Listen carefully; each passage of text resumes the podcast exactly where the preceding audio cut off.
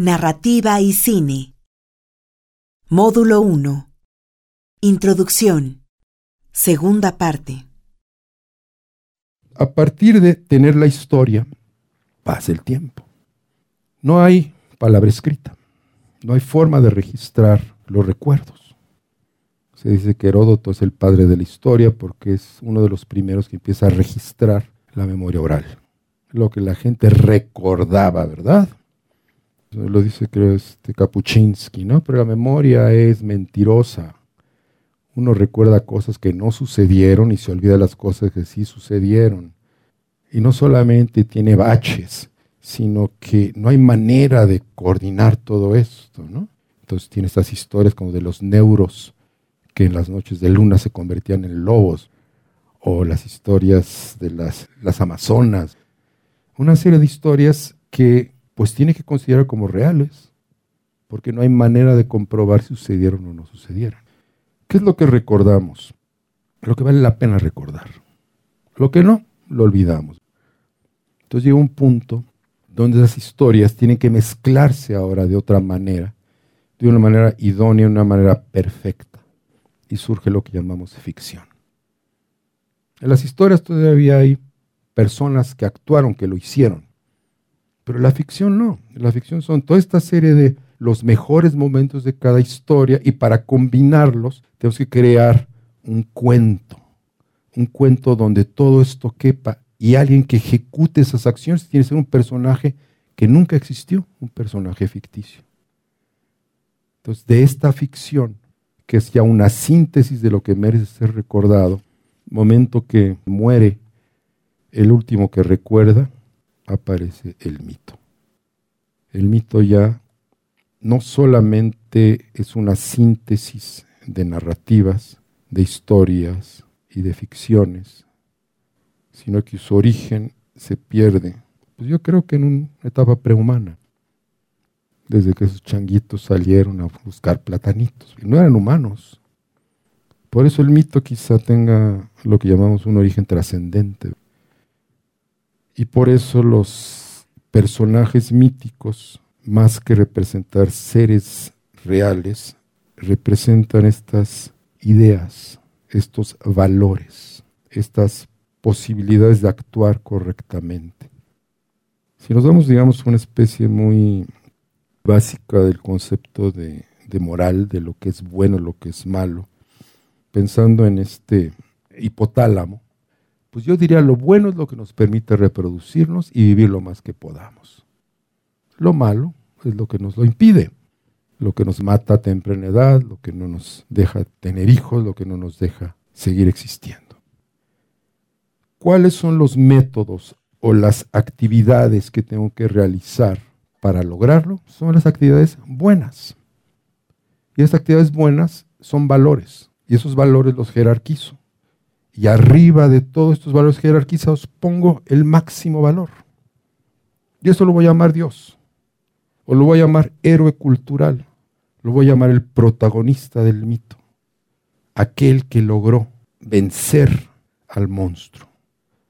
Aquel que extrajo de ese monstruo el material para construir el mundo en el que vivo. Y tenemos muchas religiones y muchos mitos que hablan de eso los sumerios está Tiamat, el monstruo, que curiosamente era una serpiente con dientes, ¿verdad? No sé por qué nos sacaron esa idea de que serpientes con dientes son los monstruos que representan el peligro, lo desconocido, lo que nos puede destruir. Y va Marduk, la vence, la parte en dos y crea la tierra, que es femenina, y el cielo, que es masculino.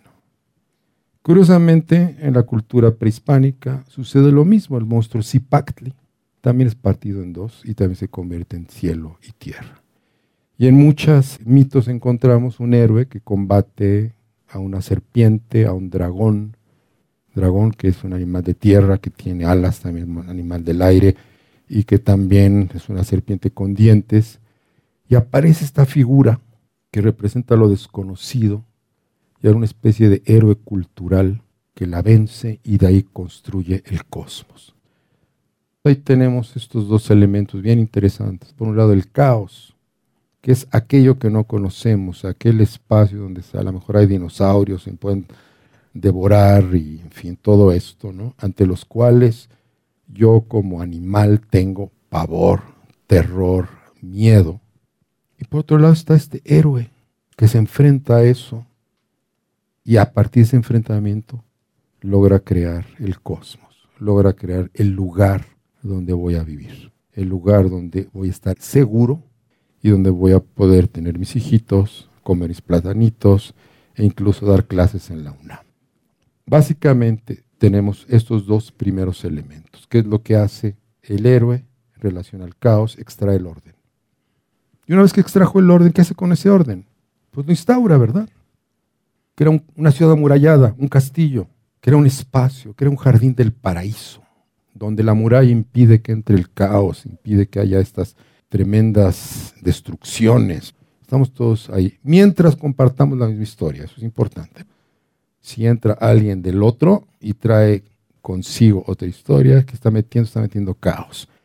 ¿Y qué va a pasar cuando el caos asoma su cabecita en nuestro orden? ¿Qué pasa cuando traspapelan ese documento? Dicen, después lo busco. ¿Qué pasa cuando esa mesa de su estudio empieza a llenarse de papeles y papeles y papeles y la entropía, ¿verdad? El caos. Un día nos invade y no hay manera ¿Dónde está mi pasaporte? Tengo el boleto de avión y ¿dónde está lo que sea, verdad? Hoy no encontraba mi aguilita universitaria, porque me cambié de casa y medio caos ahí, ¿dónde está la aguilita universitaria? Caos invade. Hay que luchar contra el caos diario, ¿o no? Transportarse, conseguir comida, no sé, levantarse en la mañana, encontrar las pantuflas, diario, diario, diario. Pues sí, hay orden, pero dentro de ese orden hay caos constantemente.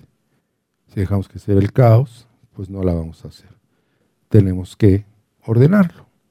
Por lo tanto, en ese sentido, todos somos héroes. Todos somos ese Marduk peleando con Tiamat, o ese Huitzilopochtli peleando contra los 400, los Senzon los 400 innumerables guerreros y fíjese que siempre esa, esa figura del caos es femenina, en todas las culturas. ¿Por qué? Madre, vientre, dadora de la vida. Madre, materia. Miren, la misma palabra, mater, materia. Aquello de lo cual se construye. Pero por otro lado, también es la que devora, de la que se come. Es lo que llama Peterson la gran madre con sus dos aspectos, el aspecto creador, fructífero, y el aspecto destructor, devorador. Por otro lado tenemos el orden, es lo que él llama el gran padre. El orden que por un lado es tiránico, ¿por qué? Porque nos protege, estamos encerrados entre sus muros y tenemos que seguir sus órdenes. Si no seguimos sus órdenes, pues somos expulsados. Adán y Eva los expulsan del paraíso por andarse comiendo la fruta del árbol del conocimiento. Vean qué curiosa esa historita. Hay una serpiente que les dice, come del árbol del conocimiento y vas a saber el bien y el mal. Se parece al changuito, ¿verdad? Se va a buscar dragones y dinosaurios. ¿Y qué hace cuando come la fruta del árbol? Adquiere el conocimiento. ¿De qué? De que es mortal.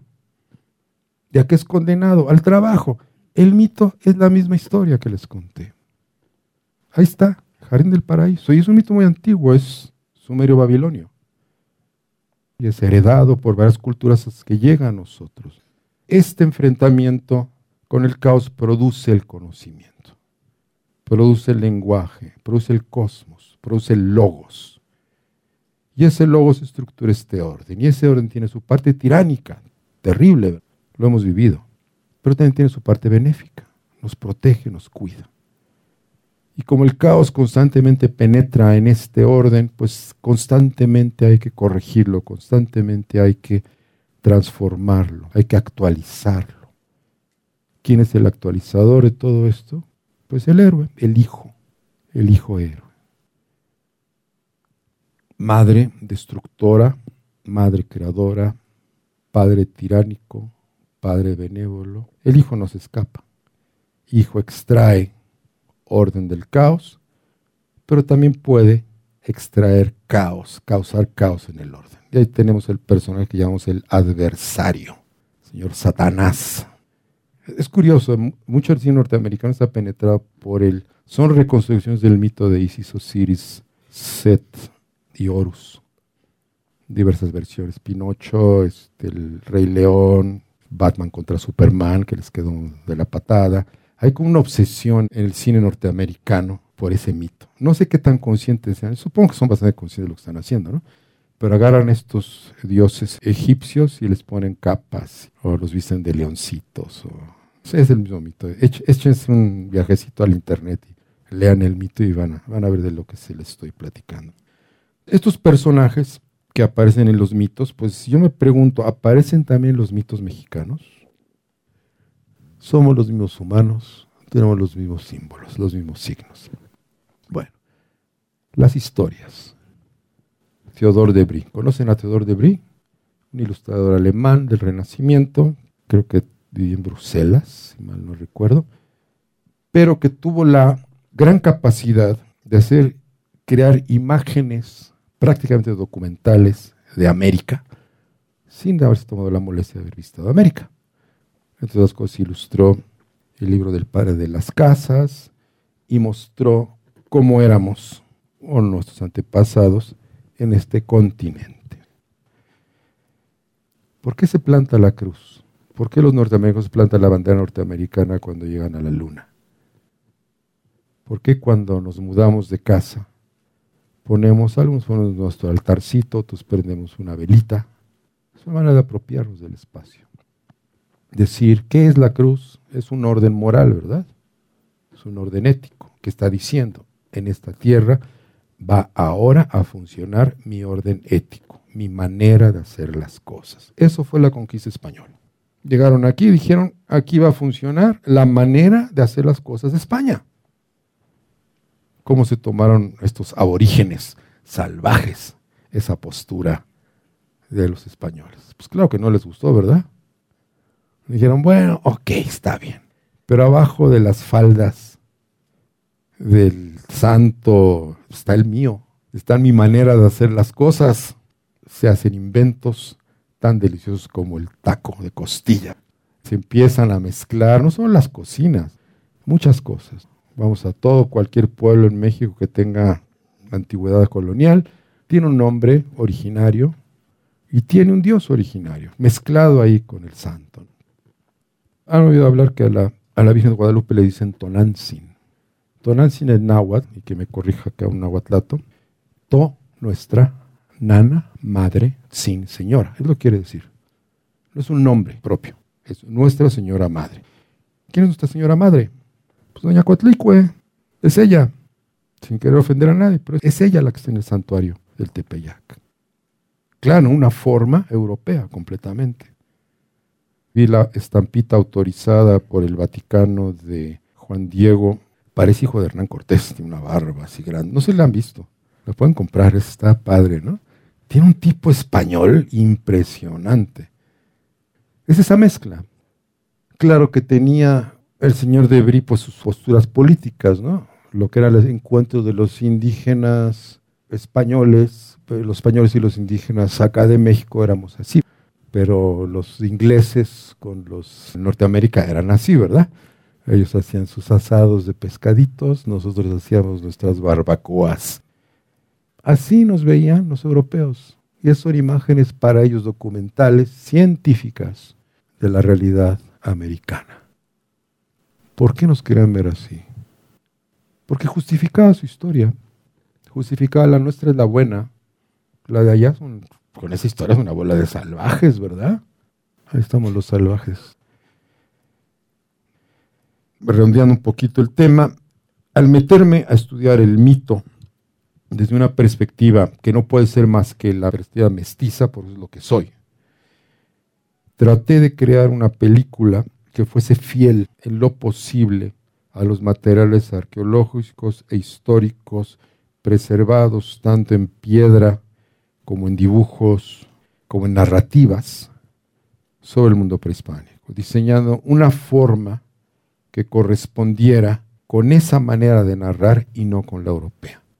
Para eso agarré dos mitos, el mito de la creación del mundo, los cinco soles, que lo vi como un mito cíclico de perfeccionamiento, donde cada humanidad es un avance sobre la humanidad previa, hasta que finalmente el último dios solar, Olin Tonatio, se lanza al fuego y mata a todos los dioses para que surja la especie humana.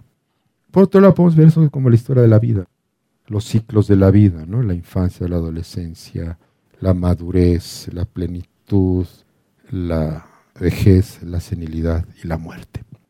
Pero vean que es una muerte que genera vida. Eso es importante, no es una muerte terminal. La muerte prehispánica genera siempre vida. Siempre va a la tierra y de la tierra surge, como dice Florescano, la planta de maíz. Es un ciclo. Por otro lado, tomé la historia eh, narrada por Fray Diego Durán, que no sé qué tan prehispánica sea, porque en su historia hay muchos pasajes muy similares a la Biblia, que puede ser por coincidencias culturales, como las estamos viendo acá, o puede ser, pues, ahí le metí un poquito, ¿no? Para volverlo un texto más serio. Del retorno a Aztlán. El primer Moctezuma decide enviar a sus sacerdotes a la tierra del origen. Hagan de cuenta que el señor presidente de la República se le ocurre mandar al arzobispo primado al jardín del Edén para que le traigan noticias. Eso también es un mito. Está recogido como historia, porque aparecen personajes históricos de cuya existencia no tenemos más que memoria oral, recogida en el siglo XVI. Realmente existió, realmente hizo esto, hizo lo otro, hizo lo otro. Entonces, como eso es muy vago, la idea de lo que es la historia prehispánica, pues es, es un constructo, pues me tomé la libertad de tomar otro tema de esa misma historia, que es la gran sequía. Entonces puse eso como motivación para que Moctezuma mande a sus sacerdotes a la búsqueda del jardín del paraíso y le traigan una respuesta. Y lo que no me estaba dando cuenta en ese momento, pero eso fue de bastantes años, fue que yo estaba echando mano de mis recuerdos ancestrales de lo que llama el señor Jung la memoria colectiva, los recuerdos de la especie de millones de años, de elementos míticos. Una sequía que para ser vencida requiere de un sacrificio total y de un regreso a este paraíso perdido. De eso se trata la película.